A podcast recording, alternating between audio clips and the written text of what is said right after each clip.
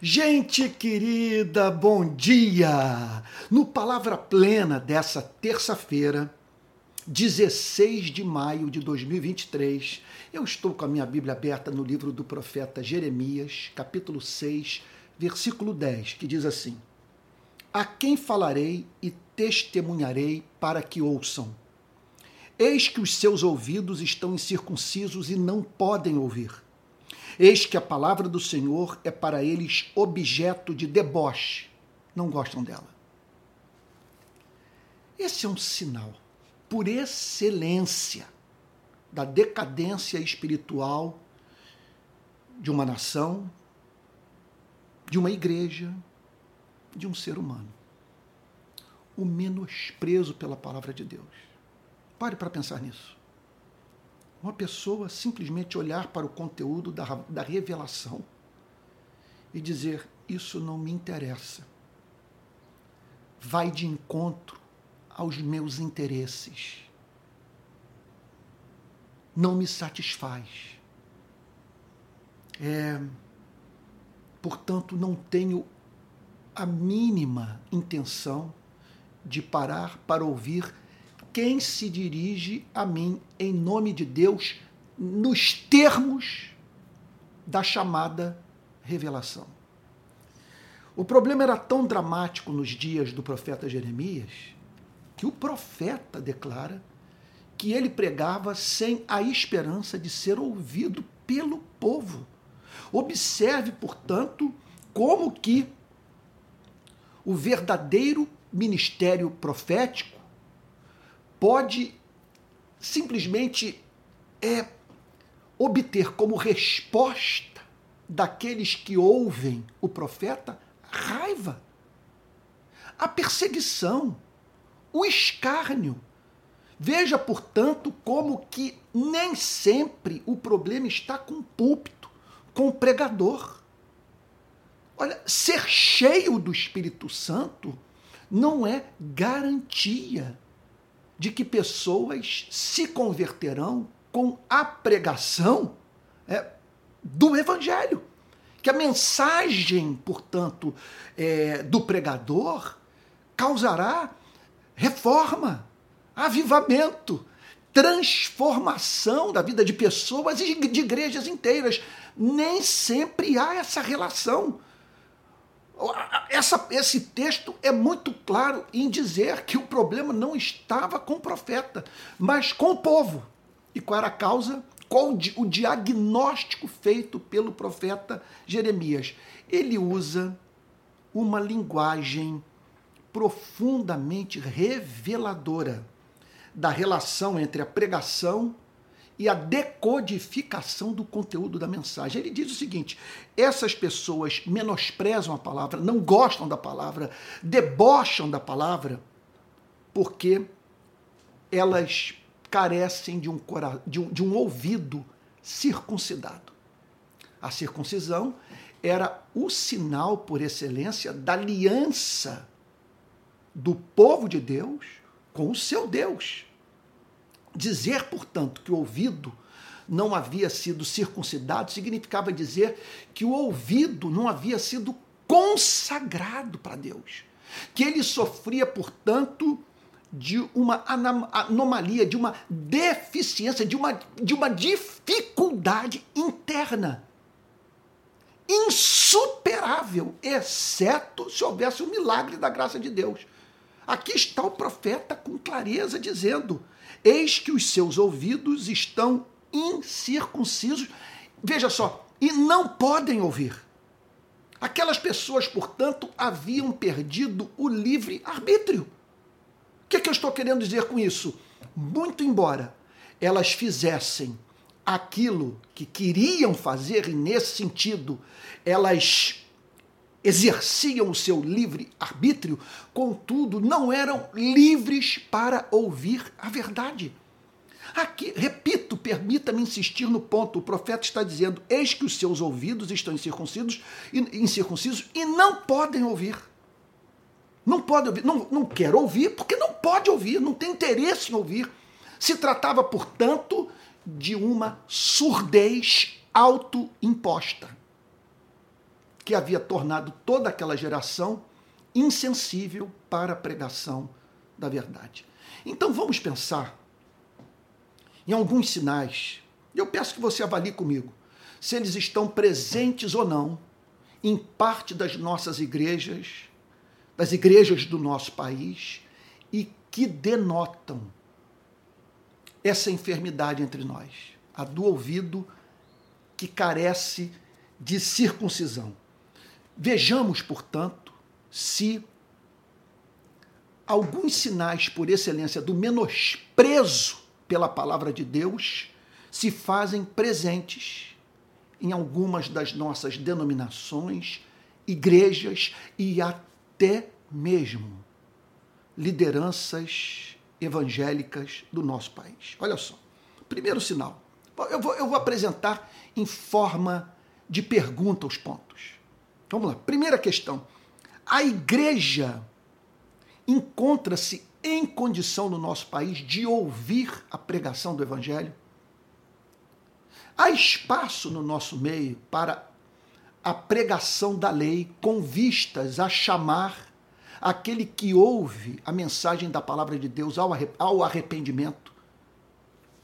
Olha só, você não julga que é sintomático da aversão à pregação do evangelho no nosso país de raramente ouvirmos o testemunho de pessoas que um dia se sentiram condenadas pela lei, com medo de morrerem sem salvação.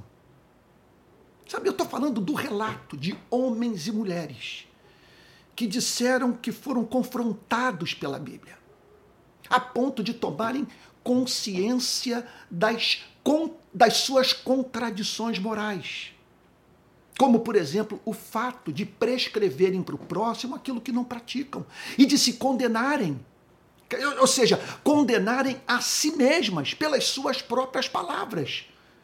Uma vez que é, é, é, se comportavam como, como verdadeiros Moisés, apresentando as tábuas da lei, exigindo obediência e até mesmo anunciando o juízo.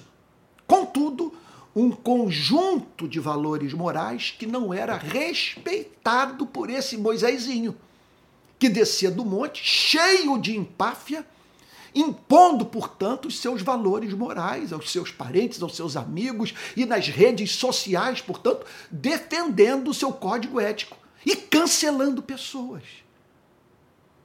Quantos que você conhece que ao tomarem conhecimento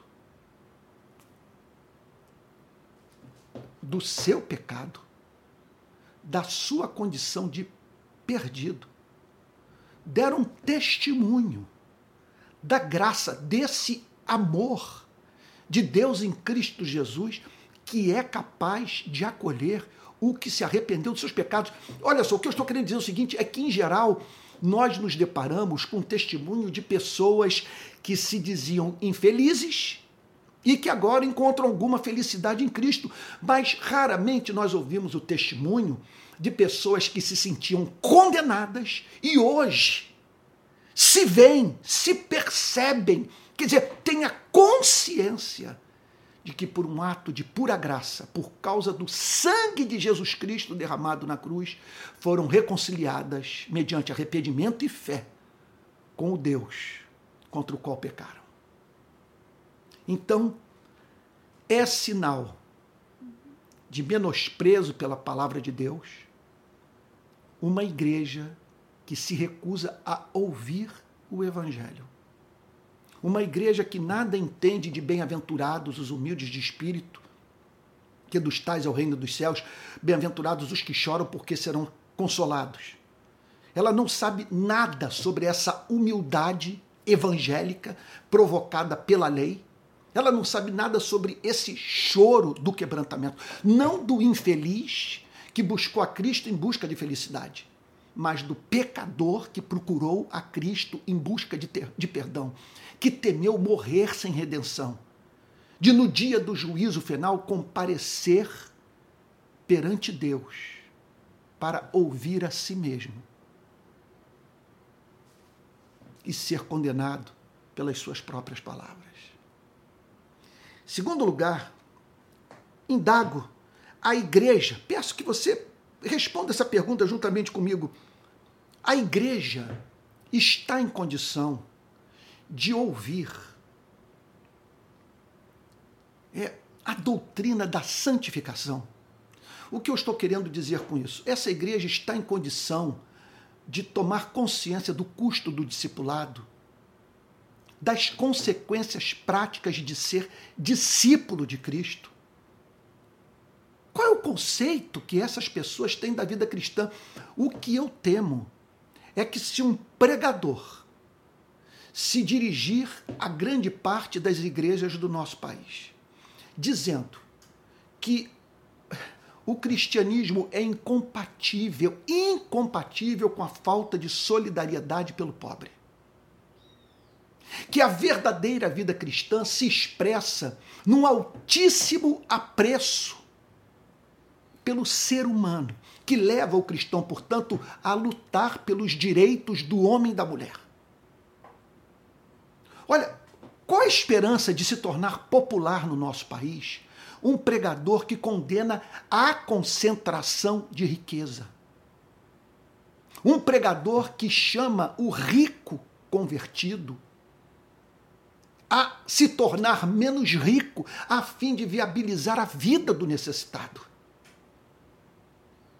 Quer dizer, há espaço no nosso meio, eu pergunto, para que entendamos que o verdadeiro cristianismo significa tomar a cruz e que tomar a cruz é muito mais do que você se abster de vida sexual fora do casamento, beber bebida alcoólica, se tornar abstêmio ou evitar drogas, que, que tomar a cruz significa você morrer para si mesmo, morrer para esse mundo, a fim de que na sua morte pessoas encontrem a vida.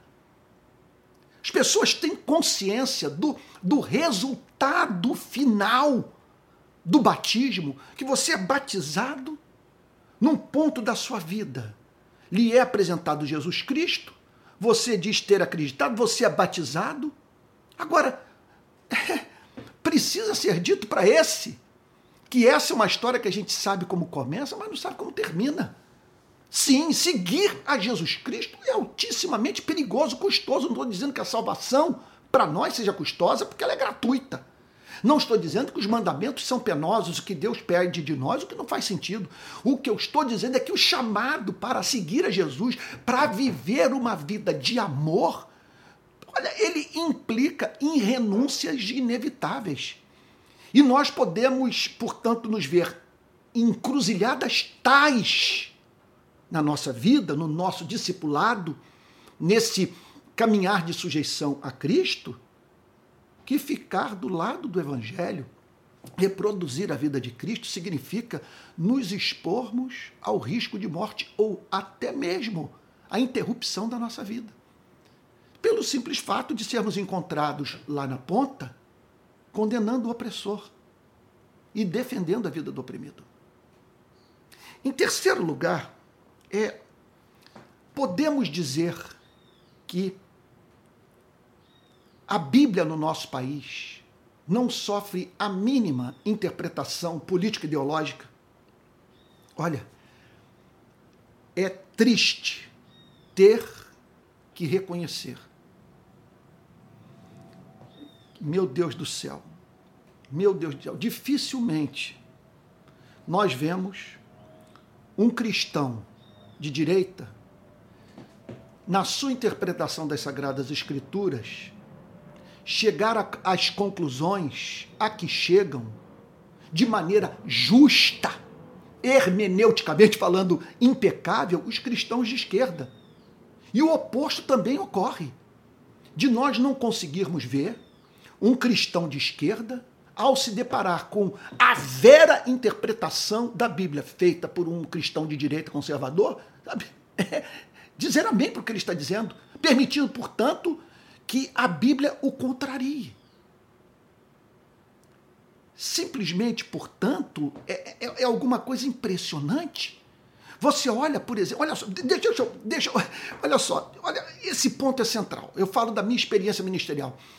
De, de, de pregar para policiais, de pregar para militares. É impressionante isso.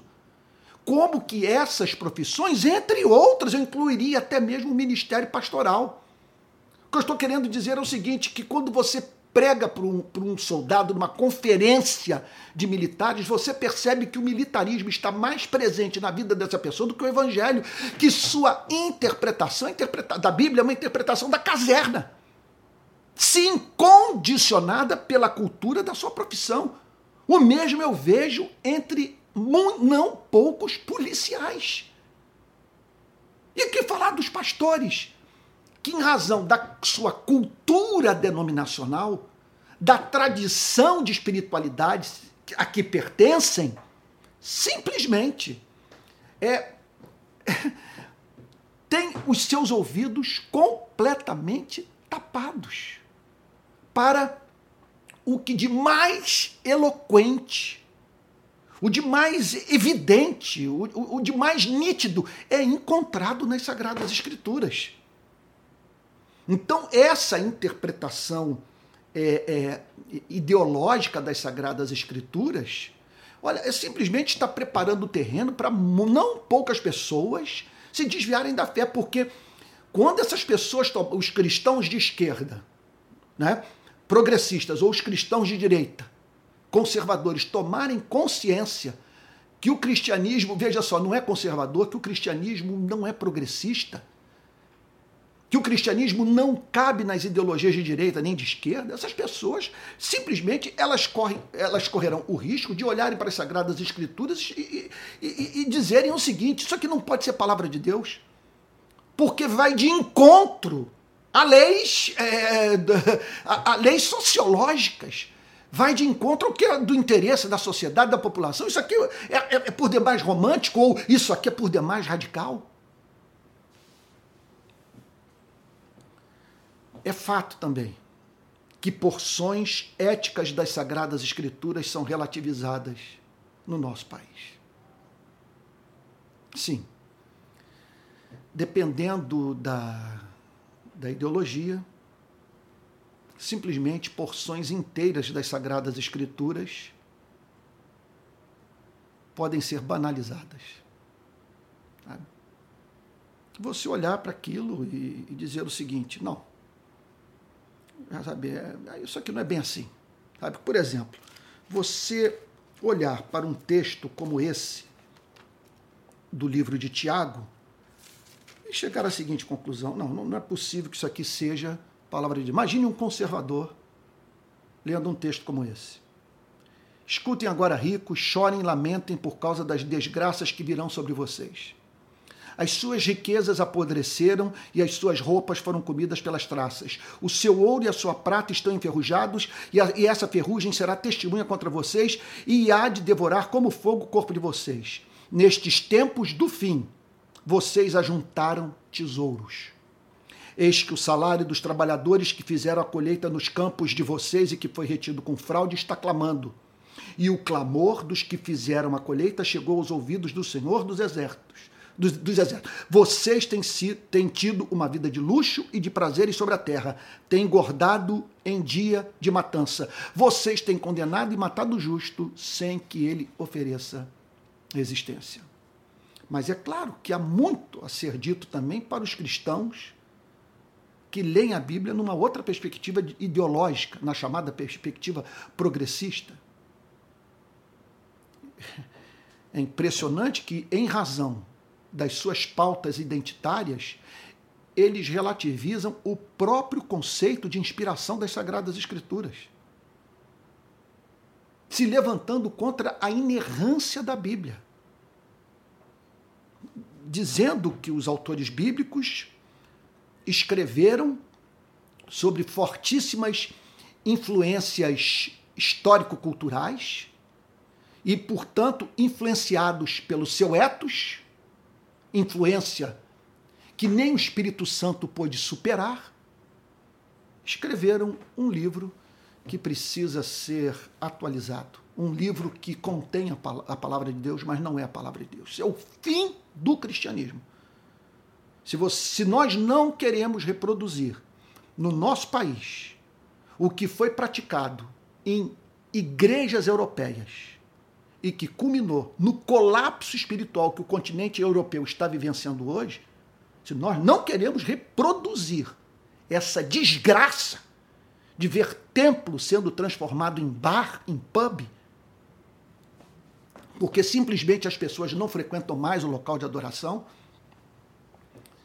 que nós não brinquemos com o conceito de inspiração, por sermos mais apaixonados pelas bandeiras eh, morais que nós abraçamos, e, no, e, e há moralismo de ambos os lados nessa disputa, do que apaixonados pelas sagradas escrituras.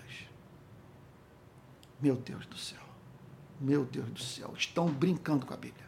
Outro dia eu vi alguém dizer nas redes sociais que o apóstolo Paulo é ele defendeu o perverso regime político do Império Romano por ter escrito Romanos capítulo 12. Aí eu pergunto, que de mais de perverso o apóstolo Paulo escreveu? E Lucas escreveu, e Mateus escreveu, Marcos escreveu, João escreveu. Sabe? É, qual é o critério para se dizer que, num ponto das Sagradas Escrituras, eles foram preservados de erros, subproduto da cultura do seu tempo? E que em outros pontos do seu registro é, do, do, pensamento, sabe, eles foram orientados pelo Espírito Santo. E eu fico pensando, quem aqui entre nós tem autoridade para dizer o que é o que não é palavra de Deus? Ora, uma coisa é admitirmos os nossos erros de interpretação, os nossos erros de interpretação. Atualizarmos a nossa interpretação das Sagradas Escrituras em razão de uma nova luz recebida. Outra coisa é nós simplesmente atualizarmos o nosso conceito de inspiração deixando de crer num livro inerrante, deixando de dizer com Cristo que a palavra de Deus não pode errar. Sabe? Qual é o sentido de Deus entregar para o seu povo uma revelação repleta de erros? E por fim, observa-se na vida de não poucos que a mensagem do Evangelho, a mensagem redentora do Evangelho, não fascina mais. Quer dizer, percebe-se pessoas defendendo com mais paixão no nosso país sua ideologia política do que o Evangelho. E, se necessário for, na perspectiva de defender a sua ideologia, passa por cima do Evangelho, passa por cima da inspiração das Sagradas Escrituras, sabe, atropela porções éticas inteiras da Bíblia. E, e o resultado disso tudo é, no final de um ano, você perceber que lutou e lutou para converter algumas pessoas à sua, à sua ideologia, e pode até ser que num caso ou outro você tenha obtido sucesso, que é raro, porque o modo de nós comunicarmos esses valores tem sido tão estúpido que ninguém nos ouve. Alguns não nos ouvem por raiva. Agora, o duro é você saber que ainda que você tenha levado alguma alguém a acreditar no seu ponto de vista político ideológico, abraçar a sua ética, ninguém se converteu através da sua vida. Ninguém. E você perdeu de vista a, aquela necessidade de tato para lidar com aquele de quem você diverge ideologicamente na perspectiva de levá-lo a Cristo. Que é a sua missão número um no mundo não é tornar quem é de direita de esquerda, ou quem é de esquerda de direita. Quem é conservador, progressista, quem é progressista, conservador. Seu chamado é para, pela graça de Deus, mediante a pregação do Evangelho, formar cristãos, a fim de que encontremos na nossa sociedade homens e mulheres que vivam para a glória de Deus.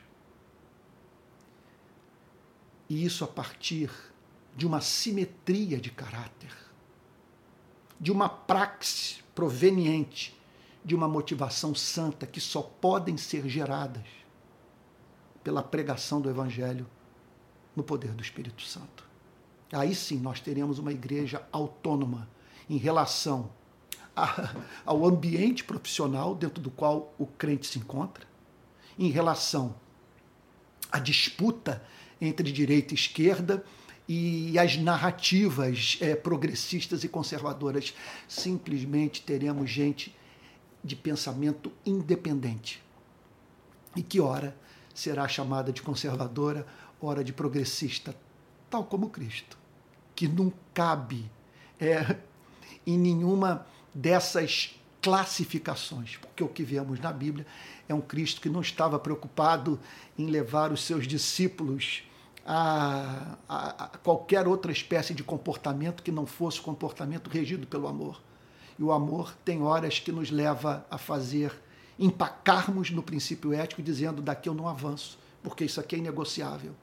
E tem horas que o amor nos leva a avançar, dizendo isso aqui foi superado, isso aqui tem que ser revisto por nós, nossa interpretação não é correta. O amor exige que relativizemos aquilo que absolutizamos, que valeu até mesmo por uma época da história, mas que não tem mais significado para o presente momento da nossa vida. É aquela, é aquilo que Leszek Kolakowski declara, que não dá para você viver sem estrutura e desenvolvimento. Para que a sociedade se mantenha de pé, nós precisamos de estrutura, nós precisamos conservar certos valores. E para que ela se mantenha de pé, para que ela goze de saúde, é necessário que haja desenvolvimento. É necessário, portanto, que aquilo que foi considerado um dia absoluto, sabe? que nada mais consiste do que na aplicação condicionada historicamente de um princípio, sabe? seja relativizado, a fim de que o amor prevaleça. É isso. Vamos orar? Pai Santo, só temos uma oração a fazer nessa manhã. Circuncida os nossos ouvidos. Não permita que a nossa interpretação da verdade seja condicionada pelos nossos interesses egoístas. Sabemos que nenhum de nós se aproxima nu das Escrituras, despido de um background cultural, religioso, filosófico, psicológico, inconsciente.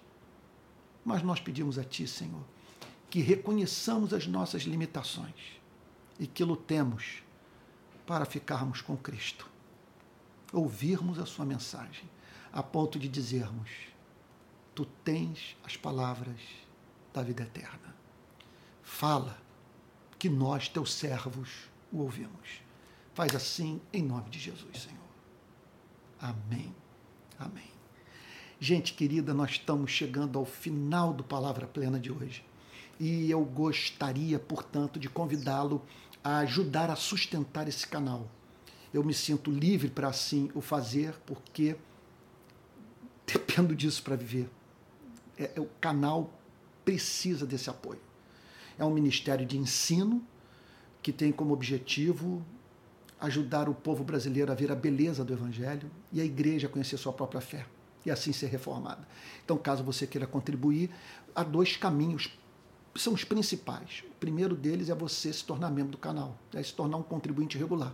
E o outro é depositar a sua oferta nesse Pix, palavraplena.gmail.com. Olha, eu espero de todo o meu coração que o programa de hoje tenha abençoado sua vida. E até o próximo Palavra Plena.